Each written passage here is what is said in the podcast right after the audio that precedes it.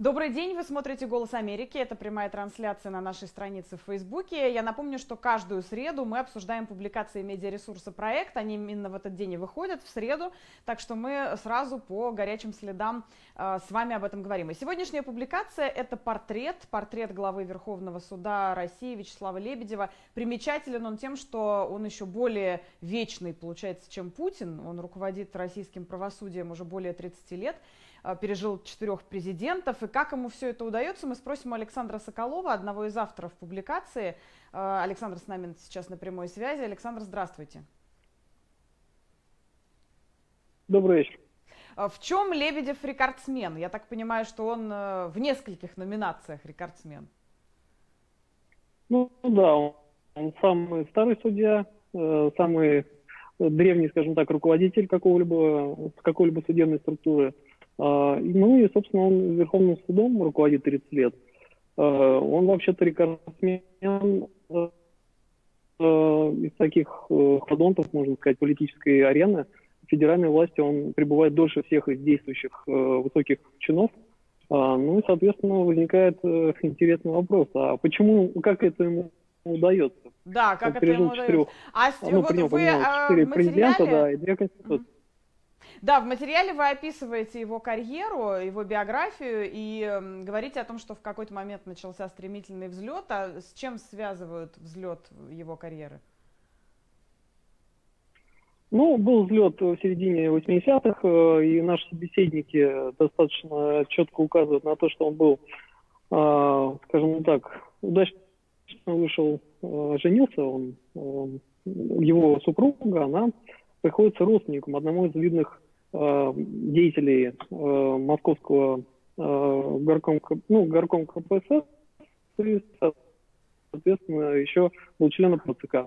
Правда, мнения расходятся о том, кто, как фамилия этого партийного деятеля. Одни говорят Гришин, другие, вот, например, канал Низыгорь, он указывает, что это Соломенцев был. Но наш источник говорит, что это все-таки Гришин. Ну, скажем так, неформальный мэр Москвы того времени если так переводить параллели. Вот. А что еще интересно? Лебедев выносил политические приговоры, да, это... Да, Александр? В частности, угу. Световы затронул их семью, а, и другие правозащитники. И э, выносил их как надо, естественно, да, то есть э, обнаруживал совершенно какие-то э, дикие составы преступления в абсолютно безобидных листовках. Мы просто смотрели, почитали эти тексты. Ну, художественного текста у придирки о том, что там якобы идет крамол на э, тогдашний строй.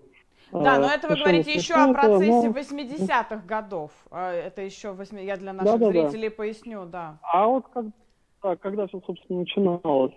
Ну, а потом Лебедев, э, Лебедев как зарекомендовался таким образом, вынес обвинительный приговор, его продвинули уже тогдашние силовики, а продвинули его для того, чтобы он проводил судебную реформу как нужно. В первую очередь нужно было от него то, чтобы он свернул выборность судей а, и подчинил судей президенту и его администрации. Вот что, собственно говоря, Лебедев и сделал.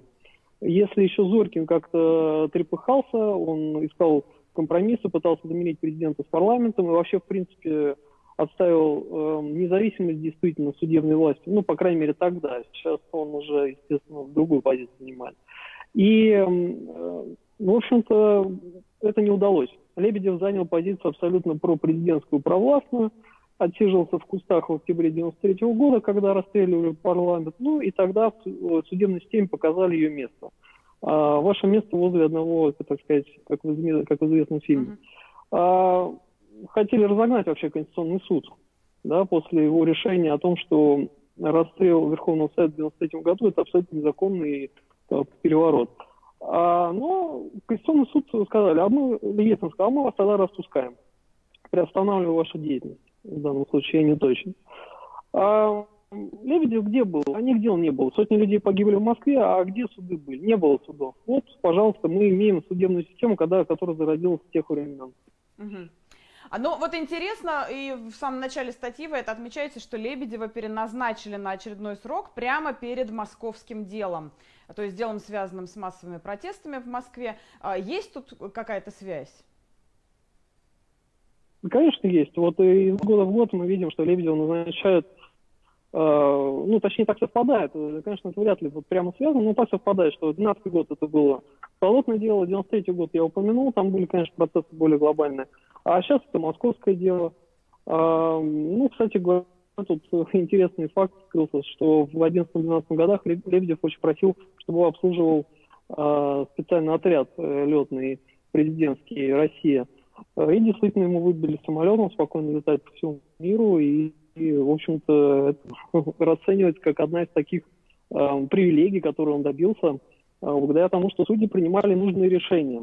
Да, вот, собственно, это ключевое, чтобы суды были послушны, чтобы они обслуживали правящую элиту, правящую бюрократию.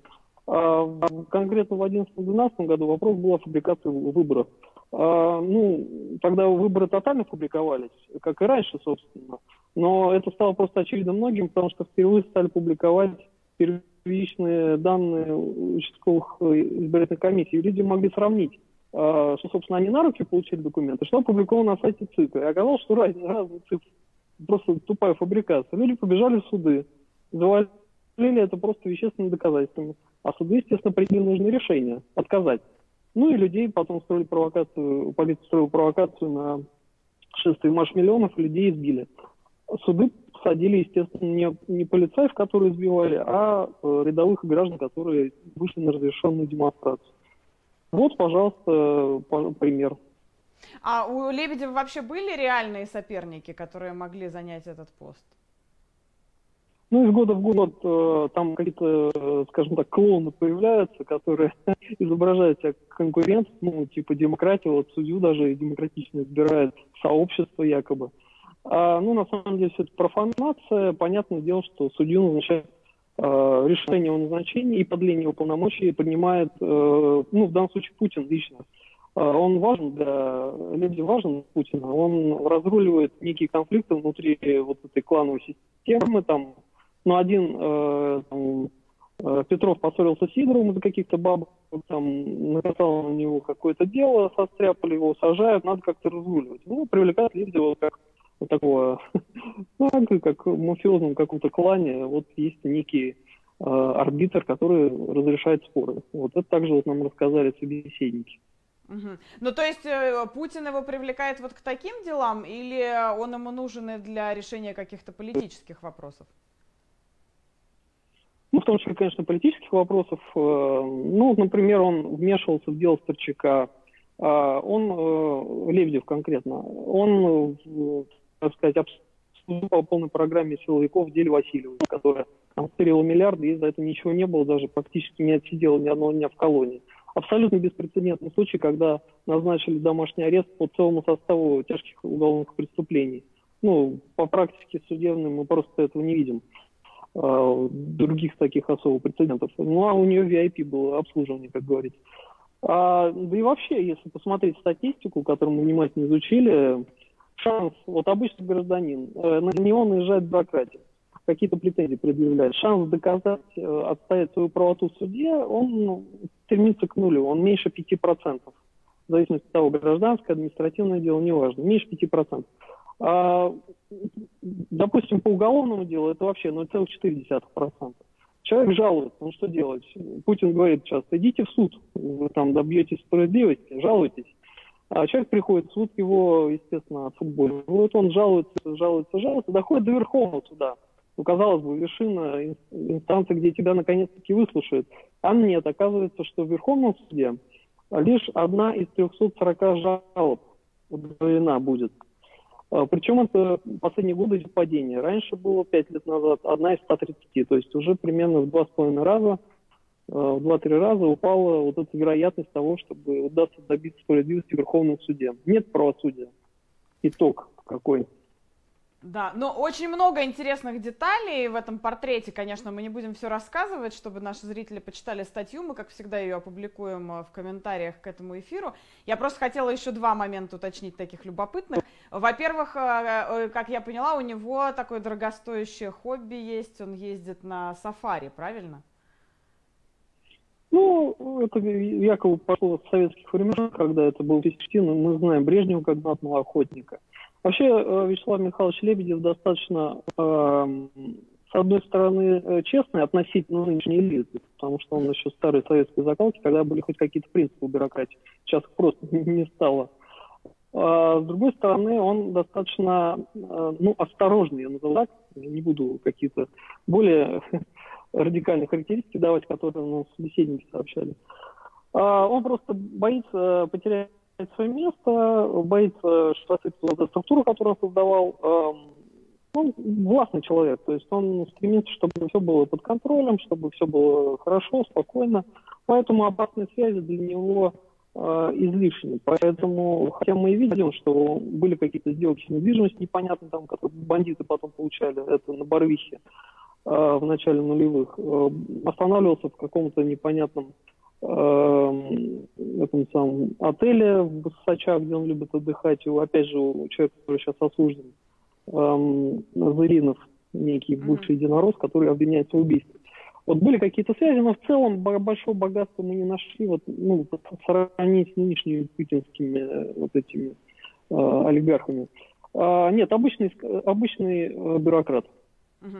Ну и последняя э, деталь, которая меня интересует, действительно ли он в чем-то стал прототипом стиляги Мэла из э, фильма «Стиляги»? Ну, это в юридической среде такие Шутка. шутки ходят. А, да, потому что, так сказать, ну, не очень его уважают, скажем так, в юридической среде. Если обратить внимание, фотография, например, размещена, где он читает текст, он крупными буквами написан. Ну, потерял хватку, теряет все-таки хватку человек. Поэтому э, нужен какой-то сильный авторитетный человек, который действительно бы представлял судебную систему, э, чтобы судебная система действительно что-то значила, чтобы суд что-то значил. А человек, который послушно выполняет э, любые приказания, он в итоге превращается в нечто такое унылое. Вот унылость, она и приводит к тому, что человек просто высмеивает уже. Спасибо большое. Я напомню, что с нами на связи был Александр Соколов, один из авторов публикации такого большого обстоятельного портрета Вячеслава Лебедева, который уже более 30 лет э, командует российским правосудием. Как именно он командует, мы об этом частично рассказали, но а все остальное вы сможете прочесть в публикации «Медиаресурсы проект». Я напомню, что мы обсуждаем эти публикации каждую среду. Я Ксения Туркова, с вами прощаюсь, до встречи.